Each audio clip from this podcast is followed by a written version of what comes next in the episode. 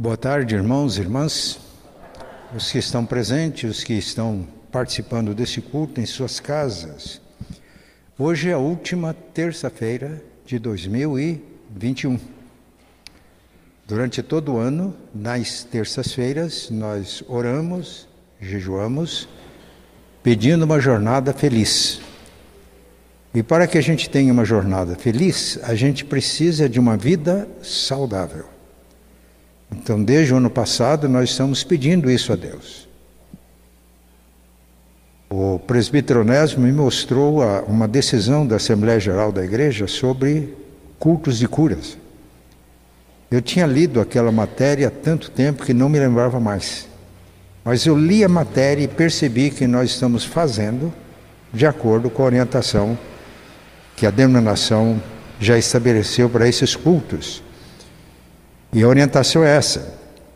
E nós devemos orar para que Deus nos cure, cure o nosso espírito, a nossa alma e o nosso corpo, porque nós somos assim.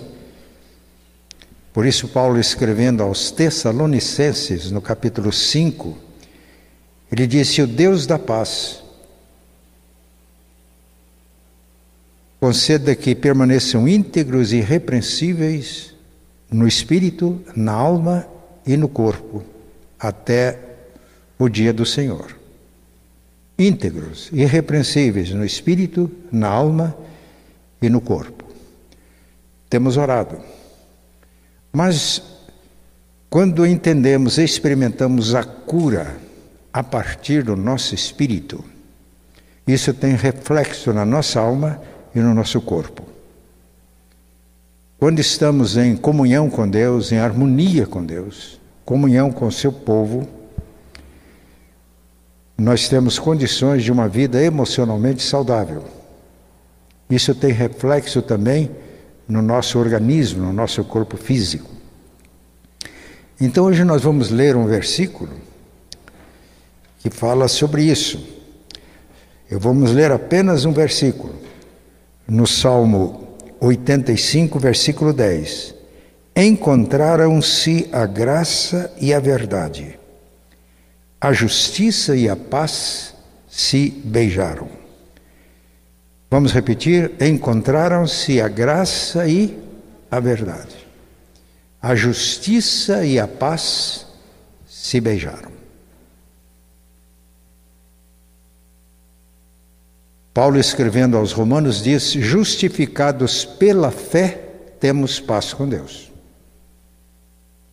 E quando temos paz com Deus, nós temos paz com nós mesmos, porque o problema é que às vezes nós vivemos num conflito interior.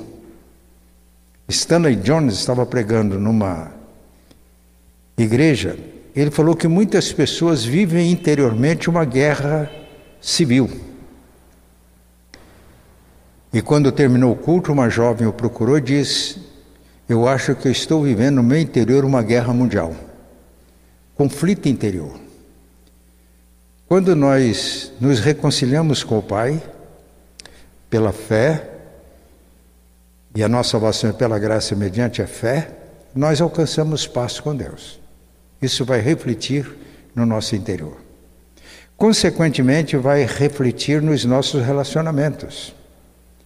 Quando temos paz com Deus, temos paz com nós mesmos, temos paz com as pessoas no nosso relacionamento,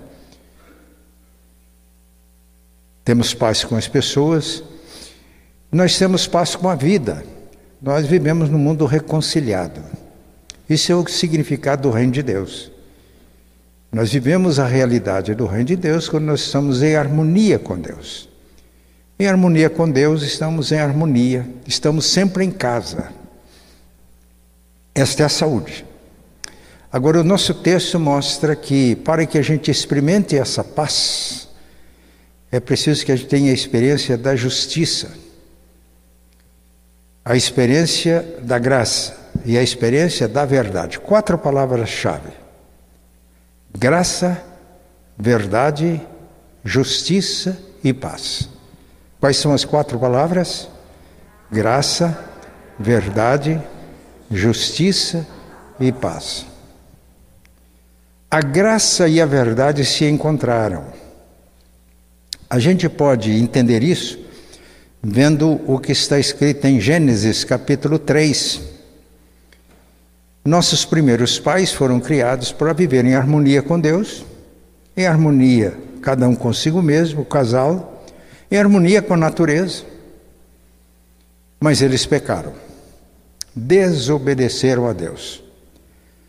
E por isso eles perderam essa paz interior, este relacionamento entre o casal.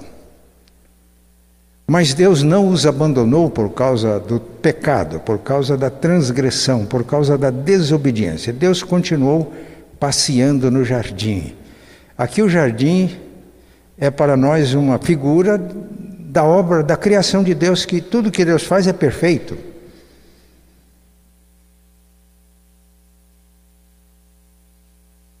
Qual a diferença? Quando os nossos primeiros pais tiveram consciência da presença dele, estava passeando no jardim, eles se esconderam. E aqui está o problema. Eles se esconderam.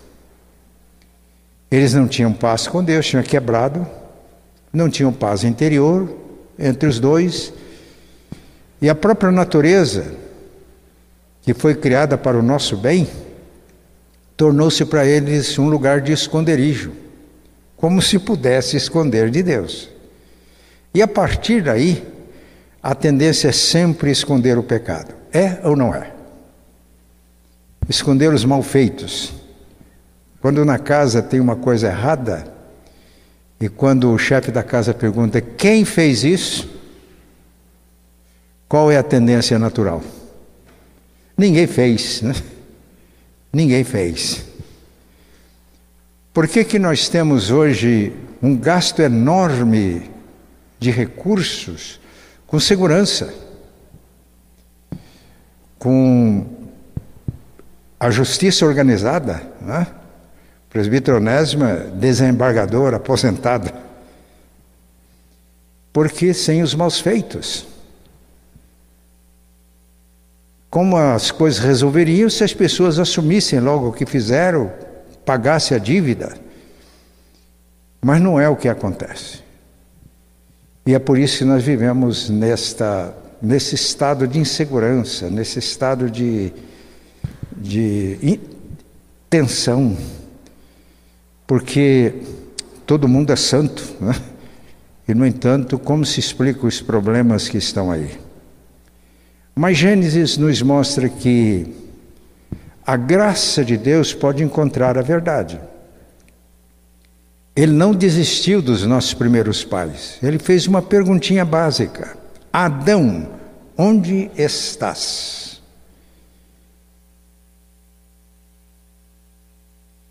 E Adão teve que confessar: Senhor, eu ouvi a tua voz, chamava por ele. Eu estava nu, fiquei com vergonha e me escondi. Aí Deus faz uma perguntinha: quem te mostrou que você está nu? Perdeu a inocência por quê? Você comeu da árvore que eu determinei, você me desobedeceu. Como sempre, ele sempre arruma uma desculpa. A esposa que me deste, essa esposa que me deste é sempre o problema. Ela me enganou e eu comi. Deus vai falar com a esposa. A serpente me enganou. Deus vai falar com a serpente. Mas eu quero destacar uma coisa aqui, irmãos, que a graça encontrou a verdade. Apesar das tentativas de fuga da responsabilidade, Adão usou uma palavra-chave: eu comi, eu pequei, eu transgredi. A Eva tentou uma evasiva, mas ela, eu comi.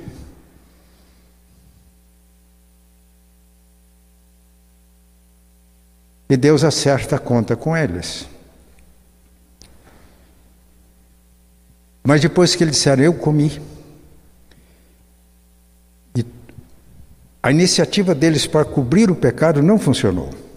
Que quando eles tiveram consciência que estavam nus, eles fizeram vestes de folhas de figueira. No entanto, quando Deus se aproximou, eles tiveram medo e se esconderam. Não funcionou. Estas vestes de figueira representam toda a nossa tentativa de justificar o erro, de justificar o pecado, de racionalizar. E um dos meios muito usados é a religião.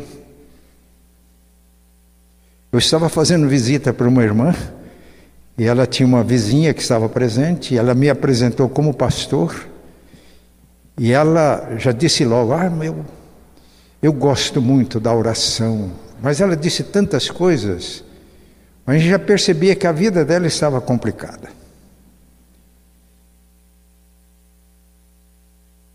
A religião não vale nada. É veste de folhas de figueira. As nossas orações, as nossas devoções, quando elas procuram mascarar uma realidade, é demoníaca. Vestes de figueira. Mas quando eles falaram, eu comi, aconteceu uma coisa bonita. Foi Deus quem providenciou vestes para eles. Então Gênesis 7, 3, 21 diz: E ele, Deus, depois que acertou a conta, depois que a graça encontrou com a verdade, que houve confissão, Deus mostrou as consequências do pecado e a gente, até hoje, graças a Deus, né? porque se não fossem as consequências do pecado, nós estaríamos eternamente perdidos. Deus providenciou, fez vestes de peles de animais e os cobriu. Quando é que a graça não encontra a verdade? Quando eu tento me cobrir. Quando eu tento racionalizar o meu pecado. Quando eu encontro justificativas. Mas quando assumimos a realidade, assumimos a nossa verdade, a graça nos encontra. Deus é luz e não há nele trevas nenhuma, treva nenhuma. Se dissermos que estamos na verdade e mentimos, não damos na luz, a verdade não está em nós. Mas se andarmos na luz, sem esconder as coisas, como Ele está na luz, então temos comunhão uns com os outros, e o sangue de Jesus nos purifica de todo pecado. Se dissermos que não temos pecado nenhum, a nós mesmos nos enganamos e a verdade não está em nós. Mas se confessarmos os nossos pecados, se a graça de Deus que vem ao nosso encontro, Deus não nos abandona por causa do nosso pecado, se Ele encontra a verdade, isto é, se confessarmos os nossos pecados, e confessar o pecado significa concordar com Deus. Ele é fiel e justo para perdoar os pecados e nos purificar de toda injustiça. A graça de Deus precisa de encontrar a verdade. Eu fui atender a uma. estava num culto, na pregação, uma senhora saiu, uma pessoa saiu apressadamente, e eu percebi que havia algo. Como não era eu que ia pregar, eu acompanhei. E ela estava num lugar chorando e ela chorava convulsivamente.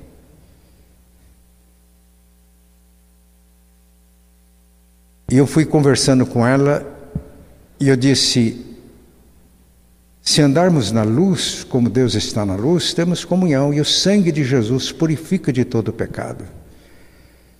Se dissermos que não temos pecado nenhum, nós mesmos nos enganamos. E eu, qual é o pecado?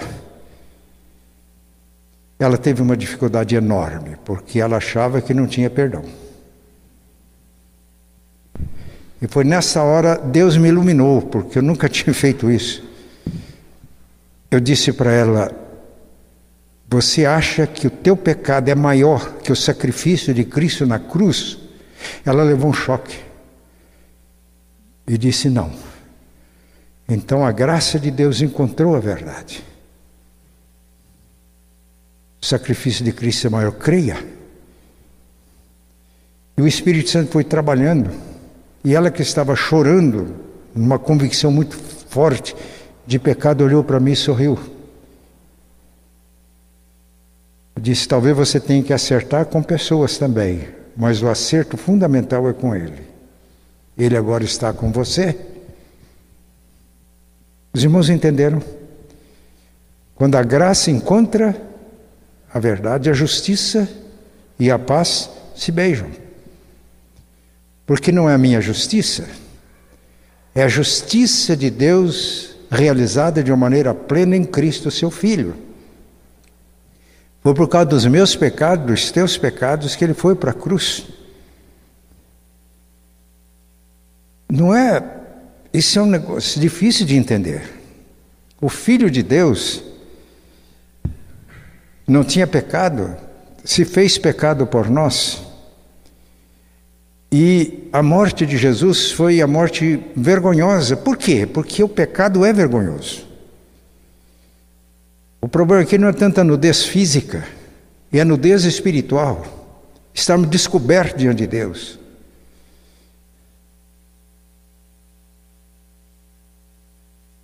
E para resolver esse problema, Deus enviou seu filho e tomou o nosso lugar na cruz. Então, aquela morte de cruz, que era para os piores criminosos, tinha que ser assim, porque essa é a minha situação, é a tua situação. E se a graça não encontrar essa verdade, a justiça não pode e a paz não pode se beijar. Esse é o Evangelho. Uma definição de Evangelho é essa. É a graça de Deus encontrando a pessoa que, convicta do seu pecado, se rende à verdade e confessa, não justifica mais, não racionaliza mais, isso é a essência da vida cristã. O cristão não é aquele que não peca, nunca é perfeito, infalível. Mas o cristão, discípulo de Jesus, é aquele que nunca justifica o seu pecado. Ao ter consciência do pecado, ele simplesmente confessa. Porque se dissermos que não temos pecado, a verdade não está em nós, mas se confessarmos os pecados, Ele é fiel e justo para perdoar os pecados e purificar de toda a injustiça. Seria uma grande injustiça do pai com o filho. Ele morreu por mim, eu confesso meus pecados e Deus não me perdoasse. O sacrifício de Jesus na cruz teria sido inútil. Deus não faz isso. E aí nós nos reconciliamos com o Pai. Agora, essa deve ser uma experiência constante em nossa vida. Uma experiência constante. Por que, que eu anseio o reino de Deus e a nova Jerusalém? Porque enquanto vivermos aqui, nós vamos ver essa desgraça. O pecado, a corrupção, a maldade, e todo mundo é santo. Mas aqueles que ouvem o Evangelho da graça de Deus, a graça de Deus, Bonhoeffer, um teólogo alemão, ele diz que às vezes nós barateamos a graça. E quando entendemos que Deus é cheio de graça e de misericórdia, Ele concorda com tudo, é mentira do diabo. Não é assim. Bonhoeffer desenvolveu o conceito da graça preciosa. É tão preciosa a graça de Deus que custou o sangue do seu próprio filho. Por isso não podemos brincar e baratear a graça de Deus. Quando a graça nos encontra, a nossa realidade, o caminho é esse: confissão, arrependimento e fé no que Deus fez por nós em Cristo. E aí somos justificados pela graça. Justificados pela graça, temos paz com Deus por intermédio de Jesus. Por meio dele alcançamos isso. E aí nos gloriamos, e Paulo diz agora, até nas tribulações, porque a graça sempre vai nos encontrar, vai sempre precisa de encontrar a verdade.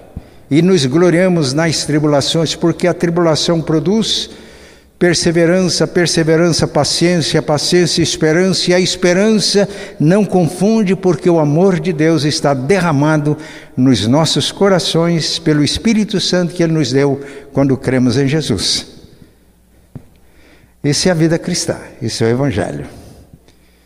A graça, quando a graça encontra a verdade. Eu, parece que foi num culto de de terça-feira que contei a experiência de um jovem que se converteu na igreja. Nós vivíamos uma fase de avivamento na igreja. Estamos orando por avivamento aqui na nossa igreja. E nessa fase de avivamento, os jovens da igreja saíam à noite para evangelizar na rua. Encontraram um jovem, falaram de Jesus. Ele aceitou a mensagem e foi nós tínhamos um conjunto coral, ele gostava de música, começou a cantar no conjunto coral. Mas ele me procurou, falou: Pastor, está tudo bem, vocês estão me acolhendo, mas eu estou pronunciado para ser julgado por um júri popular. Fugi, o processo correu revelia, e a qualquer hora eu posso ser preso, que é uma. uma como é que chama? Ordem, né? Como é que é? mandado de prisão. Falei, eu posso ajudá-lo? Fomos um advogado, amigo, ele conseguiu o processo e deu um conselho. Daqui tanto tempo prescreve. Mas enquanto não prescreve, aí ele deu as alternativas. Como é que se faz geralmente? Eu olhei para ele e falei, e daí, filho? Ele falou, não. E, então qual é o caminho, doutor? O caminho é você se apresentar e ir para a cadeia e aguardar o tribunal de júri. Eu olhei para ele e falei, daí? Falou, pastor, não tem outro caminho. É isso quando a graça encontra a verdade. Eu fui com ele ao fórum da cidade. Cheguei lá, tinha um presbítero da igreja, estava terminando o curso de direito. Eu falei, me ajuda.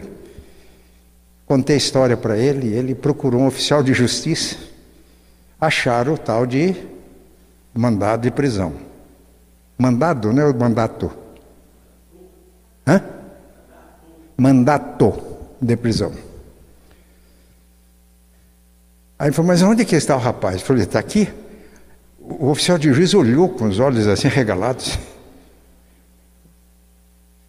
Mas, ah, o advogado antes ele orientou para que vamos aguardar então, quando vai ter uma sessão de júri, vamos agendar isso. Ele fez essas coisas. Mas precisa de um documento lá da delegacia. Eu falei, eu vou lá. Eu levei o moço no meu carro até a delegacia. Fizeram o documento. E eles olharam para mim e falaram, eu preciso de o um carro da polícia. Eu falei, se puder, eu levo no meu carro. O rapaz foi no meu carro, fomos até a cadeia, abriu a porta, ele entrou. E aí eu pedi para que os irmãos orassem. Chegou o dia do tribunal de júri. Na hora que o juiz chamou e leu as acusações, ele falou: é tudo verdade. Diante disso, o promotor historiou o caso e deixou na consciência dos jurados e o advogado da cidade, um criminalista que soube da história e se ofereceu para defender o, o moço, diz: Eu sempre oriento os meus clientes para que neguem essas acusações, depois eu vou fazer tudo para acertar com os documentos do processo para conseguir a absolvição do meu réu. Mas daqui não tem jeito, ele confessou. E ele falou pouco. Falou: a questão é essa a cadeia é para restaurar pessoas. Esse moço já foi punido, já viveu tanto tempo foragido da justiça. E quando ele voltou, ao invés do revólver que ele usou tentando, ele não chegou a matar, ele foi pronunciado por tentativa de homicídio. Ele quase matou um policial, ele trocou o revólver por uma Bíblia. Ele trocou os antros de perdições por um ambiente de igreja. Ao invés de companheiros de crime, ele encontrou irmãos em Cristo ajudando a superar as suas dificuldades. Diante disso, eu peço absolvição 7 a 0.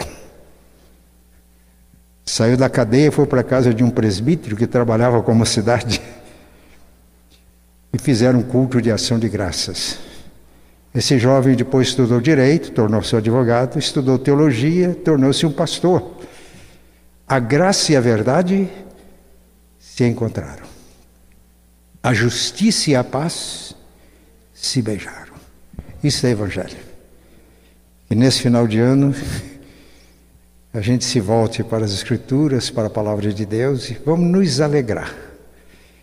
Porque a graça de Deus é maior que o meu pecado. Ele enviou o Filho, morreu por nós. O sacrifício de Jesus na cruz é maior que qualquer pecado. Quando somos sensíveis à graça e nos arrependemos, Ele nos perdoa, nos salva e nos restaura. E aí nós temos saúde espiritual. E a saúde espiritual vai se refletir na saúde emocional. Esse jovem tornou-se altamente sociável, desenvolvendo amizades, comunhão na igreja. Isso vai trazer também reflexos no nosso corpo físico. Saúde. Nós oramos por isso. Que Deus nos abençoe. E a nossa maior oração é que sejamos uma igreja espiritualmente saudável. Constituída de pessoas que não se justificam, mas que são justificados pela graça de Deus mediante a fé. Que não vivem tentando se ostentar uma justiça própria, mas vive a justiça de Deus, que Ele nos imputa quando cremos no que Ele fez por nós. Isso nos faz santos. Não precisamos de ter medo de dizer que crente é santo. Isso é o alvo de Deus para nós. Se não formos santos, nós estamos perdidos. Não existe esse meio termo. A cultura brasileira tem uma ideia distorcida de santidade. Santo é aquela pessoa infalível que pode ser levado para o altar e pessoas a chorar diante dele. Isso é totalmente antibíblico. No altar só Deus, o Deus Trino. Mas em Cristo nós somos santos porque é a santidade dele que ele nos comunica, é a justiça dele. E nós não somos também autômatos, não somos robôs, estamos sujeitos ao pecado. Por isso João escreveu: Filhinhos, estas coisas eu escrevi para vocês, para que vocês não pequem. Todavia, se alguém pecar, temos um advogado junto ao Pai, Jesus Cristo justo. E Ele mesmo é a propiciação pelos nossos pecados. Então, é viver o ensino bíblico. Se andarmos na luz como Ele na luz está, temos comunhão uns com os outros e o sangue de Jesus nos purifica de todo o pecado. Se ao ter consciência de qualquer pecado, nós nos arrependemos e confessamos, os nossos pecados são perdoados e somos purificados da injustiça. E aí, podemos viver sempre em paz. A gente deseja tanta paz no Natal, final de ano.